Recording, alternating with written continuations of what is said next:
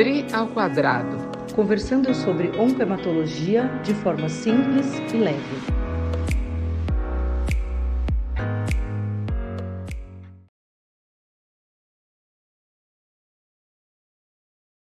Olá, eu sou Adriana Pena. E eu sou Adriana Schelliga, e você hoje está aqui de novo no DRI ao quadrado. DRI, nós temos convidada hoje no nosso podcast é isso mesmo, a Ivana Romero é oftalmologista aqui em São Paulo e vai conversar um pouquinho com a gente sobre linfoma de órbita. Ivana, se apresenta um pouco aí para a gente. Obrigada por aceitar esse convite. Bem-vinda. Olá, eu sou a Ivana. Agradeço inicialmente o convite de vocês para a gente poder ter essa conversa um pouquinho. Então, assim, eu sou formada pela Santa Casa de São Paulo, né, de oftalmologia, fiz depois oculoplástica aqui, onde eu faço muito a parte de órbita, e na órbita a gente acaba recebendo esses pacientes né, com a suspeita das doenças limpo-proliferativas. É, fiz oncologia ocular também, um ano na Unifesp, na sequência, e fui um pouquinho para fora, onde eu acompanhei um professor também que fazia órbita e já falava, já pegava alguns casos de, de linfoma. Então, a minha formação é essa. Hoje eu sou a atual chefe da órbita aqui da Santa Casa, juntamente com o Dr. José Vital Filho, e é um prazer estar aqui hoje para a gente conversar sobre isso. Ah, que bom. Sabe, eu queria começar, eu acho, Adri, para a gente esclarecer um pouquinho, né? O que, que é a órbita, né? O que, que faz parte, para as pessoas entenderem que, ah, órbita, órbita, enfim, para as pessoas entenderem um pouquinho mais sobre isso. Bom, a órbita, na verdade, é a cavidade, é toda a parte óssea que envolve o olho e também outras estruturas. A gente tem a musculatura ocular, a gente tem então os músculos que ajudam na movimentação dos olhos, nós temos a gordura próxima a essa musculatura, tem a glândula lacrimal, que é localizada na região aqui superior lateral da órbita. Nós, na parte medial, temos toda a via lacrimal, então, as estruturas que ajudam na drenagem dessa lágrima, né? E aí, no olho, a gente tem uma série de estruturas que também podem estar envolvidos quando a gente fala de linfoma de órbita, né? Órbita é toda essa cavidade. Então, é, uma vez que eu tenho a lesão em diferentes estruturas dentro desse componente ósseo, que é a órbita, a gente fala que é um linfoma de órbita. Hum, Não sei se deu para entender, ficou alguma dúvida, mas é isso. Não, super claro, super, super. Isso aí, só para comentar, para quem está nos assistindo, que é sempre uma dúvida, já que linfoma é uma doença que pode ocorrer em qualquer órgão do corpo, né? A gente comentou uma vez, quando a gente fez as nossas introduções, lá nos nossos primeiros podcasts, que linfoma é diferente, por exemplo, quando a gente fala de câncer de mama, câncer de, é, do intestino, câncer cerebral, porque linfoma é onde tiver linfócito, a gente pode ter linfoma, né? Eu, particularmente, já vi, até a gente comentou, linfoma em todos os tecidos. Eu, particularmente, nunca vi linfoma cardíaco, mas também tem descrito. E essa questão é muito importante, né, Ivana, né, Dri, por conta das estruturas muito próximas da órbita, que é o sistema nervoso central, né? É uma questão muito importante na hora da gente estadiar, ou seja, fazer a avaliação de extensão da doença e de como é que a gente vai tratar esses pacientes, não é? Sem dúvida, né? Está muito próximo. Então, assim, a órbita, ela se conecta com o sistema nervoso central, com o cérebro, por umas fissuras. Então, a gente tem umas fissuras ali atrás, no osso, que vão conectar via nervo óptico e outras estruturas. Então, às vezes, a gente vê alguns casos, ainda bem que bem raros, onde a lesão ela pode se estender e atingir essas estruturas, né? Que é muito importante. Eu queria só assim falar uma, é, o linfoma de órbita, apesar de ser raro, né, a gente sabe que já os linfomas já não são doenças super prevalentes se a gente comparar com outros tumores, câncer de mama, próstata, enfim. Então já não são super prevalentes. E o linfoma de órbita é ainda mais raro, acho que 2% dos linfomas que são fora dos, no, dos linfonodos, acho que 8% de todos os linfomas, assim, não Hodgkin, enfim, o linfoma mais comum é o não Hodgkin, né, na órbita, mas o que eu queria era assim, por que, que a gente tá, né, por que, que a gente fala disso é raro? Porque eu acho que a gente pega os diagnósticos, o paciente já está com aquilo há muito tempo, né? Então ele vem ali com algum sintoma, algum sinal de que aquilo vem acontecendo, e aí demora para procurar, não sabe muito bem o que tem que fazer e acaba ficando com aquela lesão e acaba vindo já com uma lesão que causa desconforto, muitas vezes até perda, né, da visão daquele olho. Então, eu queria que você falasse um pouquinho assim, quais são as manifestações mais comuns, o que que a gente vê mais. É, eu falo que eu acabo tendo uma visão meio viciada, né? Ele é raro, a gente atende muito paciente com o linfoma, né, que a gente fala que é uma doença linfoproliferativa, quando chega para a gente até a biópsia e, de fato, a gente conseguir confirmar que é isso. Porque tem as situações onde você biopsia e vem, a, a gente fala que é hiperplasia linfóide, né, então, então, a gente acaba usando esse termo quando o paciente chega para a gente. É, o paciente, ele pode chegar, acho que a principal manifestação é a chamada propitose. O que, é propitose? Como começa a ter uma massa que cresce nessa cavidade, na órbita, e ela é uma, uma cavidade óssea, isso empurra o olho para fora. Então, o paciente começa a perceber que tem alguma coisa e esse olho vai saltando, né? Pode ser, claro, unilateral, que é o mais frequente, em algumas situações bilateral, uma bilateralidade, mas o unilateral é o mais provável. Outra coisa, o paciente ele pode ter um pouquinho de olho vermelho, porque ele pode ter a quemose. A quemose, a gente tem uma pelinha no olho que é a conjuntiva, que ela fica inchadinha, vai ficando aquele olhinho vermelho. E às vezes, no primeiro momento, até quando ele passa no oftalmo geral, que não está tão habituado a ver os casos, pode ser confundido como se fosse um quadro alérgico, como uma alergia. Não é infrequente o paciente nos procurar e falar que, no primeiro momento, quando ele começou a ter algum tipo de alteração, passou no oftalmo que achou que pudesse ser, às vezes, uma alergia. Bem no comecinho fica difícil, realmente, ainda quando você não tem nem a, a proptose, essa, essa sensação do olho saltando. Pode ter a pitose também. O que, que é isso? A pálpebra, ela tem uma posição em relação aí ao olho.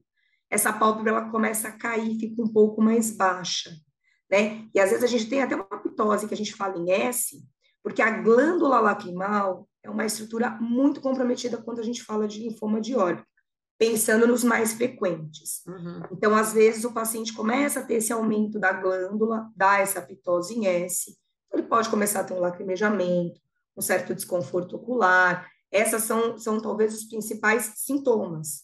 Conforme a doença vai, vai né, desenvolvendo, aí a proptose vai ficando mais evidente, tá bom? Acho que esse seria o quadro mais básico. Uhum. Tem as apresentações atípicas também. E, é, e... As apresentações com massa, né, com, com proptose intensa. E aí, só, pra, só um gancho, Dri, bem rapidinho, não sei se, se era isso que você ia falar, mas aí é, essa proptose, na hora que ela começa a ficar muito intensa, também pode, a gente pode ter perda da visão por conta do, de lesão do nervo óptico, né?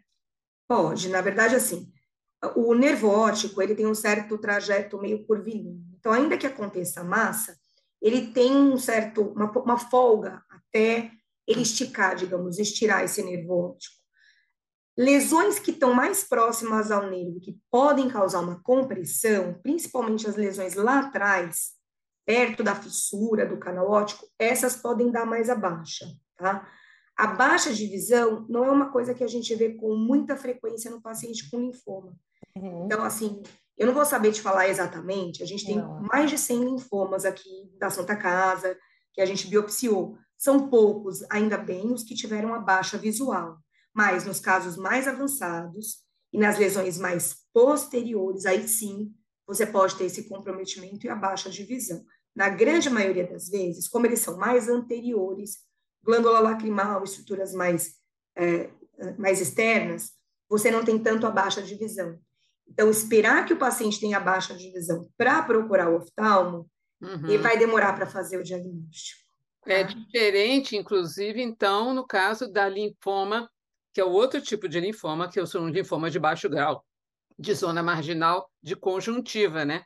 Que ela aí, elas se apresentam diferente. Então, eu for pegando esse gancho do que você estava falando, é importante quando a gente fala de linfoma de órbita, que é incomum, Linfoma de conjuntiva também é incomum, mas é importante para poder diferenciar, já que a gente está falando de linfoma da, da, da, região ocular, né? Fala para a gente como é que é, então. Então, assim, ó, esse linfoma de conjuntiva, na verdade, ele acaba entrando no linfoma de órbita, tá? Uhum. Porque ele está ele tá dentro, é, como, é aquilo que a gente comentou. Quando a gente fala de linfoma, a gente fala, inclusive, linfoma periocular. Então, uhum. isso. Onde eu tenho linfócito, glândula lacrimal, toda a região conjuntival e a via lacrimal, saco e duto, eu posso ter o linfoma, tá? Então, esses são os mais frequentes, os mais anteriores. E, às vezes, nos linfomas, de, quando a gente fala órbita, né, até linfomas mais posteriores, aquelas massas atrás que dão a proptose, elas às vezes têm o salmon PET, que é essa lesão que você comentou na conjuntiva, uhum. que é o que, a, chama muita atenção do médico para que ah, isso talvez seja uma doença linfoproliferativa, isso provavelmente deve ser um linfoma. E que aí é muito mais fácil de você biopsiar anteriormente nessa lesão conjuntival uhum. do que fazer uma orbitotomia e biopsiar lá atrás né? Tem quadros que você não tem a lesão de conjuntiva, mas alguns e muitos você vai ter essas lesões fórnice, puxando a pálpebra inferior, superior, próximo à glândula lacrimal, nesses linfomas lacrimais. O que a gente costuma falar é que, assim, para a gente no oftalmo, tem dois tipos de linfoma. O de órbita, que aí uhum. engloba conjuntiva, via lacrimal, glândula e a parte posterior, tudo que está atrás do olho, né, que seria realmente na órbita, e o linfoma de sistema nervoso central, que seria o linfoma na retina. Uhum. Esse é diferente para a gente. Uhum. O linfoma retiniano, ele dá, sim, baixa divisão, sim. ele não dá apoptose, porque ele está dentro do olho, uhum. e ele já é considerado um linfoma de sistema nervoso central. Ele tem um comportamento diferente do linfoma de órbita, uhum. entendeu? Porque aí ele dá realmente, ele dá a baixa divisão mais cedo. Isso é importante até por conta dos exames que a gente vai fazer para estadiamento, né? Então, por exemplo, você comentando da, quando a gente fala de, desse linfoma específico, é mais raro ainda, eu acho que eu só vi dois até hoje, um no, no, no INCA e outro no consultório, ambos como, classificados como linfoma do sistema nervoso central. Conta para a gente um pouquinho na opinião de um oftalmologista, quais são os principais exames de imagem até a biópsia, para a gente poder entender e as pessoas entenderem que é um exame muito específico do especialista que está vendo aquele caso, mas é importante no, no sentido de estadiamento de linfoma. Tá. quando a gente, estou falando, vou falar principalmente do linfoma de órbita, que é o que chega para mim. Esse linfoma de sistema nervoso central, que realmente é muito raro, quem acaba tratando é a equipe que faz o veite e oncologia intraocular, porque você vê no fundo de olho. Então, você vai ver muitas vezes do mapeamento de retina, você vai suspeitar. Então, você faz uma retinografia, você faz exames dentro do olho, pra, que são imagens características. Tá?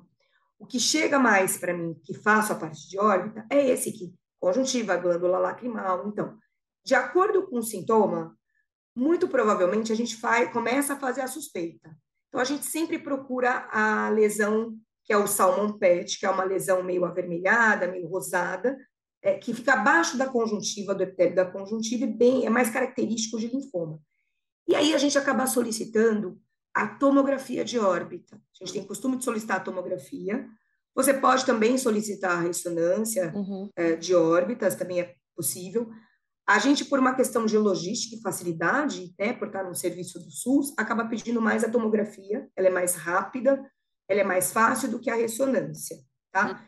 E acaba sendo muito útil. Então, eu tenho um aumento de glândula lacrimal, a gente pede, então, ali a tomografia, é, para tentar diferenciar de, né, dos, do, dos quadros inflamatórios.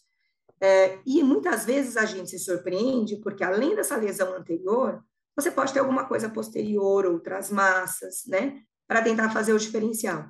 Então, a gente solicita a tomografia de órbitas, a gente pede os cortes coronal, sagital e axial. Então, realmente é bem específico, para que a gente consiga entender qual a localização dessa lesão e qual vai ser a melhor uh, abordagem cirúrgica para fazer o diagnóstico. Uhum. Porque também eu não posso tentar pegar uma massa muito pequena porque senão eu dificulto para o patologista, né? Uhum. Às vezes, e é uma... tudo muito pequeno já, né? Tudo é. muito pequeno. Quando a gente fala do linfoma, por exemplo, de mediastina, pulmão, né, cavidade abdominal e tal, é tudo grande. Ali no olho, a gente está falando massa, massa, massa, né? Quem está ouvindo pensa que é um negócio gigante, mas tudo que está ali perto do olho é um pequenininho, já fez a diferença, né? Sim, sim. Um centímetro, meio centímetro já faz a diferença, né? Então, realmente, a gente precisa de uma quantidade boa, né, para o patologista conseguir fechar o diagnóstico e nos ajudar também. Não é infrequente pacientes que ah, chegam ao serviço aqui que já foram submetidos a alguma biópsia, mas que é inconclusiva, uhum. por isso. Então, pegou algum lugar que não era tão acertado, tentou fazer mais anterior, às vezes a lesão é muito pequena, então não te dá o diagnóstico. Por isso que, com a tomografia, eu consigo avaliar onde vai ser melhor. Porque mesmo quando a gente fala na glândula lacrimal, se você for tentar biopsiar, ela tem dois lobos, tá? Essa glândula, ela tem uma parte que está mais na pálpebra, que a gente fala que é o lobo palpebral, e um lobo que já é mais da órbita. Para você, às vezes, fazer o diagnóstico, você precisa pegar o lobo orbital. Uhum. Se você faz muito anterior e pega o palpebral, ele não consegue fechar. Às vezes, só, só tem um processo inflamatório, né? Uma, a gente fala que é reativo, né? Você tem aquelas células que vão próximas, só mostrando um processo inflamatório, mas a lesão mesmo, ela está um pouco mais posterior. Então, basicamente, a gente pede a tomografia de órbita, tá? Difícil, nesse primeiro momento, quando a gente solicita o hemograma, encontrar alguma alteração periférica, que a gente fala, né? Sistêmica, a gente quase não encontra. É a tomografia que mostra, a gente faz a suspeição, e aí, então, a gente agenda uma biópsia, né, para poder, então, uh, fechar esse diagnóstico de forma mais uh, precisa, mais assertiva, né? Todas as lesões mais anteriores, mais palpebrais, são fáceis de, de fazer o diagnóstico, porque você, com uma, às vezes, uma anestesia local, colhe o material. Essas que você tem o linfoma conjuntival, então, você retira essa lesão conjuntival, encaminha para o patologista e geralmente fecha o diagnóstico. Uhum. Agora, as que você tem que fazer uma abordagem posterior que é, são um pouquinho mais difíceis, tá? talvez, mas a gente que está habituado é tranquilo. E aí, essa, yeah. dessa posterior, só para a gente fazer com que as pessoas entendam, você comentou sobre procedimentos praticamente ambulatoriais, com anestesia local, a gente sabe que não é ambulatorial, mas esse posterior aí já precisa de centro cirúrgico, sedação, Sim. um procedimento cirúrgico Sim. mesmo, né?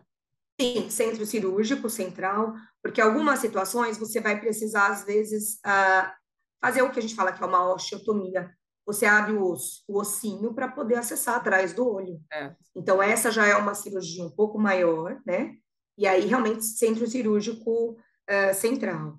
Essas que são locais, a gente acaba associando uma sedação para conforto claro. do paciente. É. Para conforto. Mas a anestesia local é, é mais fácil de, de fazer, né? Mas, sem dúvida alguma, que é, a biópsia vai ser, vai, ser, vai ser o que vai ajudar a fechar, não tem jeito. Claro. Não tem como fugir da biópsia. Eu sempre falo para os residentes, né, que quando a gente tem linfoma extranodal, né, fora do linfonodo, é difícil da gente fazer o diagnóstico muito mais do que quando a gente tem nodal pela biópsia. Então, é, eu sempre falo que o importante é você estar tá num serviço né, que, que o patologista seja um especialista, então seja um hematopatologista, e que ele já tenha sido, né, já tenha experiência em ver linfomas de órbita e de anexos, enfim, para que ele possa de fato fazer o diagnóstico. E por muitas vezes é isso, assim, vem um material, aí vai para um patologista que não tem experiência naquele assunto e a gente acaba vendo proliferação linfóide é, atípica e aí não fecha o diagnóstico ou o material não é adequado. Então, desde o começo, né, a gente tem que pensar que a gente tem que ter o especialista, o subespecialista uhum. envolvido, uhum. né? Que é quem? É o oftalmologista que sabe o que está fazendo para ter um material adequado, né? É o patologista que sabe o que está fazendo para conseguir fazer uma análise e chegar num diagnóstico, né? E a gente precisa também contar para o patologista que a gente está suspeitando daquilo, porque não adianta eu mandar achando que é, sei lá, outra coisa, e aí, é, é, ah, eu acho que é uma tuberculose, né? E aí é um linfoma, enfim. Então, ah. eu acho que é essas redes. E aí eu acho que o, o tratamento do paciente com linfoma de órbita envolve além do oftalmologista, né? Muitas vezes envolve hemato e tal, e mesmo que é, porque o raro do raro é o linfoma de órbita estar tá fora da órbita, né?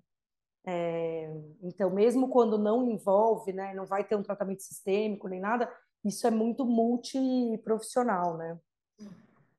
Eu costumo falar que a órbita ela é multiprofissional. Quem faz órbita está o tempo todo conversando com algum colega, porque não tem jeito. Então, quando não é doença inflamatória, doença de Graves, que a gente pega muito, e aí a gente trabalha com endócrino. as imunossupressões que a gente faz nas doenças inflamatórias, trabalha com reumato. A gente tem os linfomas, que é o que a gente pega com mais frequência quando a gente fala de neoplasias da órbita, a gente trabalha com hemato. Uhum. E o legal realmente é, dos serviços é você ter essa conversa com todo mundo. Não é infrequente, é, às vezes, né? Porque assim, a gente tem que mandar uma história. O patologista não sabe do caso. O caso veio para mim, sou eu que sei. Então, é uma história resumida que ajude o patologista e a tua suspeita, né? uhum. né? Claro que depois a gente entende que ele vai fazer a imunistoquímica para me dar o sobrenome ali do linfoma, né? Óbvio. Mas já aconteceu de paciente que veio, fez uma biópsia, veio como um malte, foi para o hemato, foi tratado dessa forma, aí recidiva ou não vai muito bem. Quando você biopsia novamente, aí já era um difuso de grandes células. Se a gente revisa o caso, vê que ele era um difuso lá atrás, porque o KI67 era muito alto. Uhum. O índice de proliferação, que é o que você comentou. Então, é importante o patologista acostumado a ver isso.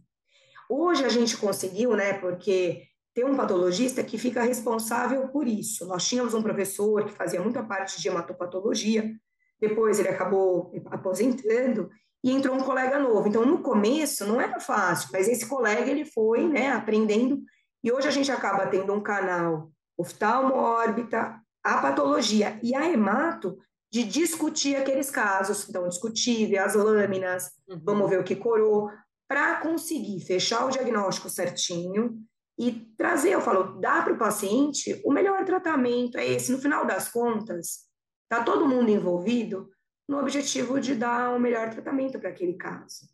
Não é? Eu lembro quando eu fala muito doutorado... disso, Pedri, ah. sobre a jornada do paciente, né? A jornada do paciente do primeiro sintoma até o início do tratamento. Não adianta a gente ter uma lei dos 60 dias, se esse doente passa, independente, e não é só SUS, né? A gente eventualmente não. vê isso na clínica privada. O paciente parou, não passou pelo profissional correto. Às vezes ele pulou uma etapa, é comum, é, isso a gente vê, como a gente discutiu outro dia sobre mieloma, está com uma dor, vai ao ortopedista. Já pulou uma etapa, eventualmente ele poderia ter feito um diagnóstico. Então, por isso que essa coisa da multidisciplinaridade, principalmente nas neoplasias, qualquer que seja, está envolvido o clínico, o cirurgião, o radioterapeuta, o patologista, a enfermagem, enfim, que a gente possa, no final, encurtar do diagnóstico ao início do tratamento com um melhor desfecho, né? É sempre essa a ideia.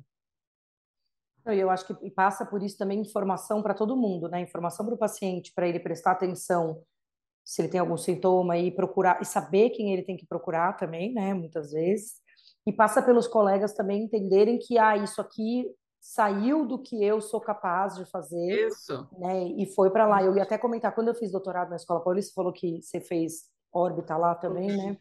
Fiz é, oncologia né? lá. É.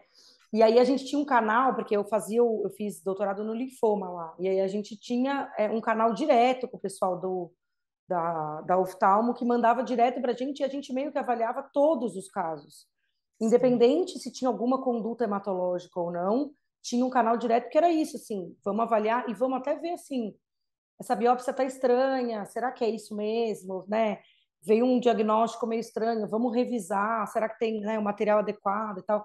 Então, é muito multidisciplinar, uhum. porque é muito específico, né? Sim. É, e aí, eu acho que a gente pode falar um pouquinho de tratamento, porque eu sempre acho que assusta, né, quando a gente fala das, das lesões de olho, né?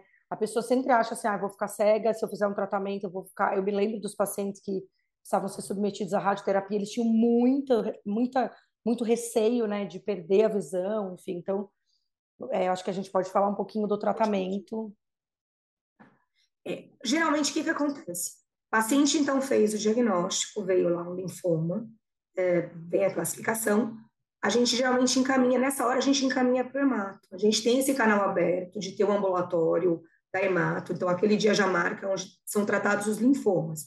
A gente encaminha sempre o anátomo patológico, né, que é fundamental aí para você saber sobre tipo, como que você tem que tratar. E é o hematologista que define, porque, claro, ele vai fazer um estudo depois da parte sistêmica, do restante, para ver se esse paciente tem uma lesão que só localizada no, na órbita, né, nessa região, na região ocular, ou se ele tem também algum componente sistêmico, né? Uhum. E aí muda o tratamento. Ele, eu falo, vocês vão ser muito mais é, capazes de falar do tratamento do que eu, sem dúvida alguma, porque essa é a hora que eu jogo a bola para o hematologista. Então, ah, então a gente vai fazer só a rádio, porque ela é uma lesão então localizada, só da região periocular, ou não, eu preciso fazer uma quimioterapia, um tratamento sistêmico, de acordo com as, uh, a localização, né? E aí você tem várias opções, né? Tem, às vezes eu vou falar do shop, R-Shop, isso vocês vão saber falar melhor do que eu. Uma coisa que eu acho que é legal dizer, assim, que o tratamento não é cirúrgico, né? Porque as pessoas acham, ah, fui lá no oftalmo, tirei eu ia falar sobre tinha.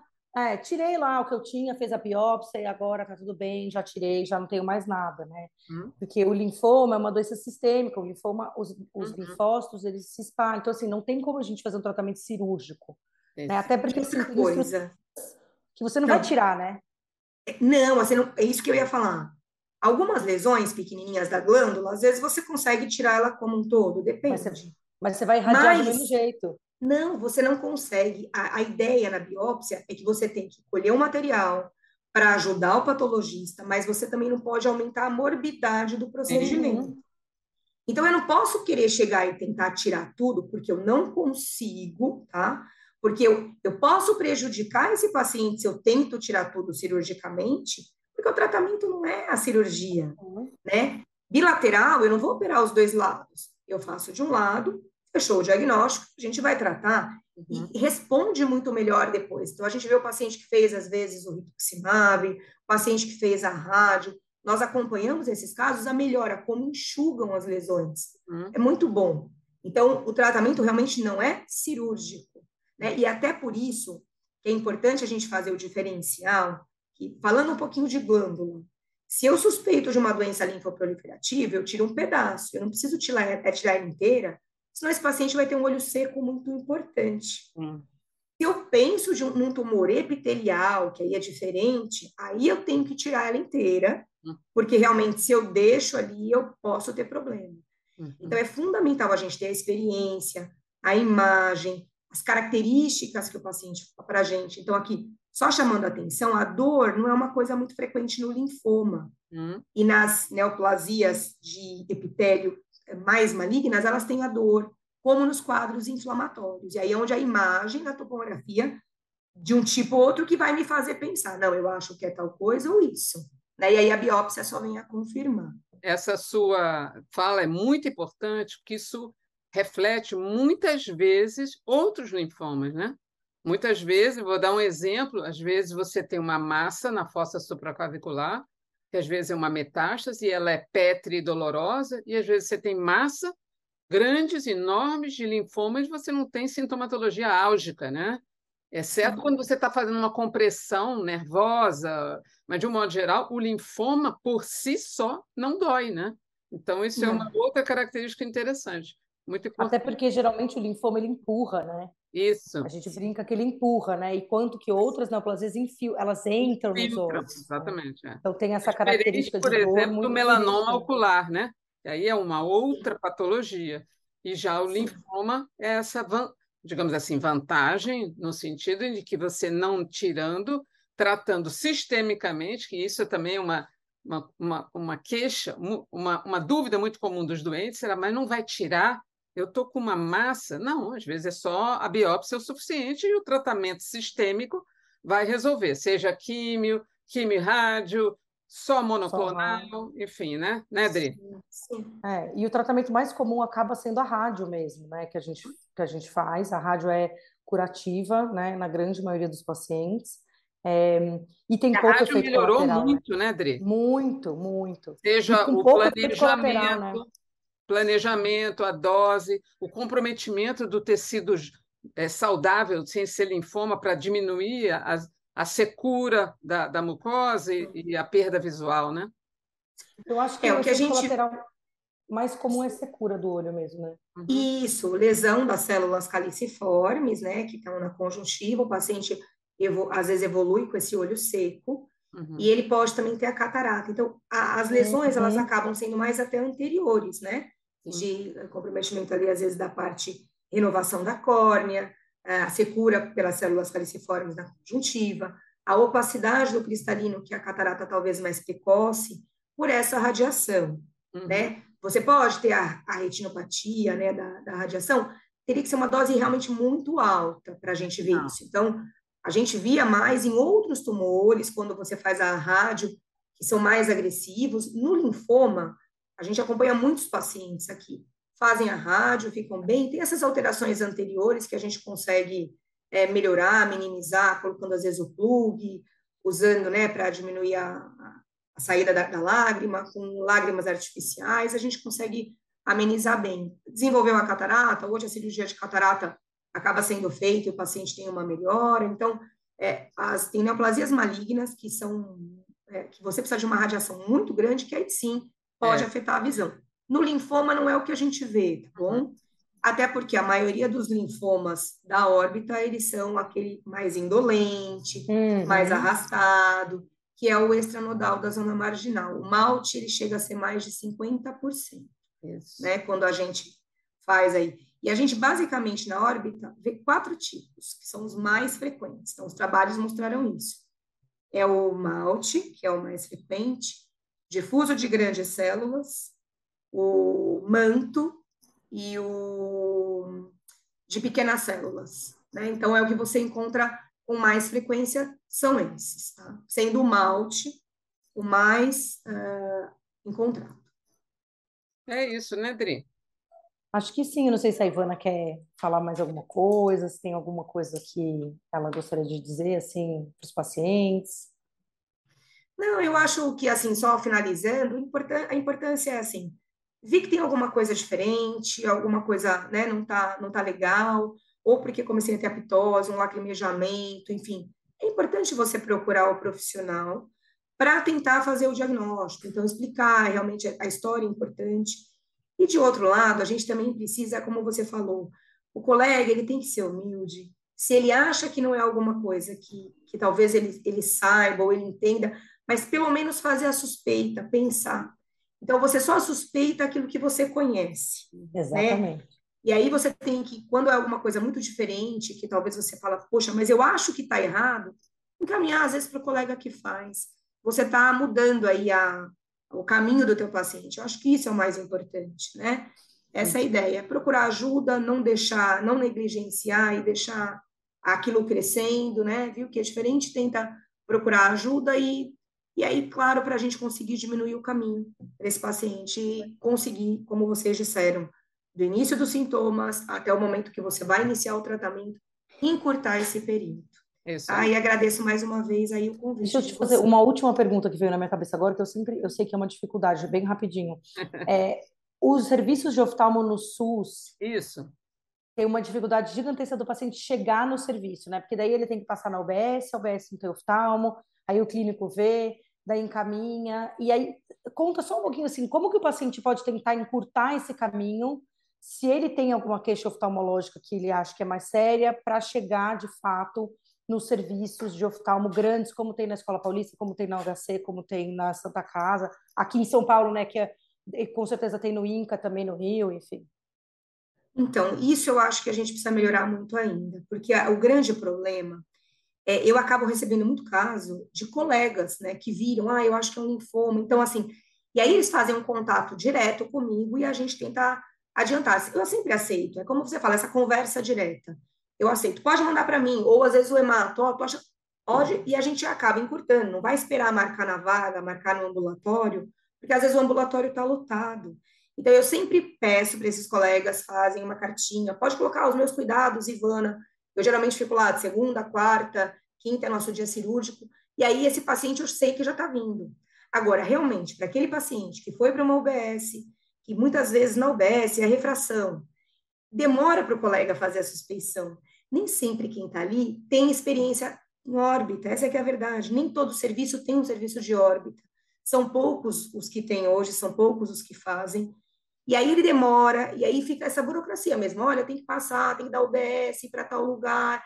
Então, é uma, é uma queixa frequente de quando eles chegam para a gente, de que teve toda essa demora até conseguir chegar no nosso serviço.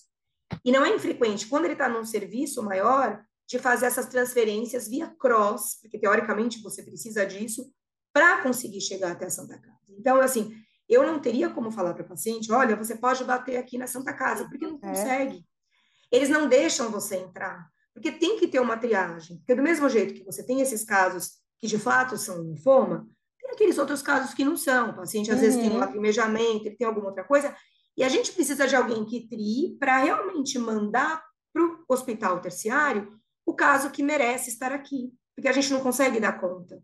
Claro. Então, isso é algo que a gente precisaria melhorar. Mas, infelizmente, não tem uma via direta. A via é dessa maneira mesmo como você comentou. Né? Os casos que a gente consegue importar são de colegas que já fazem a suspeita, vêm por algum motivo e que conversam diretamente, e eu aceito. Como eu aceito os pacientes com Graves, como eu aceito os pacientes com algum tipo de neoplasia, melanoma. Então, assim, os colegas que conhecem, que às vezes estão nesses exames, nessas UBS, percebeu que o caso já é, passou, olha, não é uma coisa que eu consigo fazer aqui, ele já me encaminha, conversa comigo. Mas, infelizmente, é algo que a gente precisa melhorar, tá bom? É, como vários outros serviços, né? Ótimo, muito obrigada por você ter aceitado o nosso convite, foi ótima essa conversa, espero que todos tenham gostado.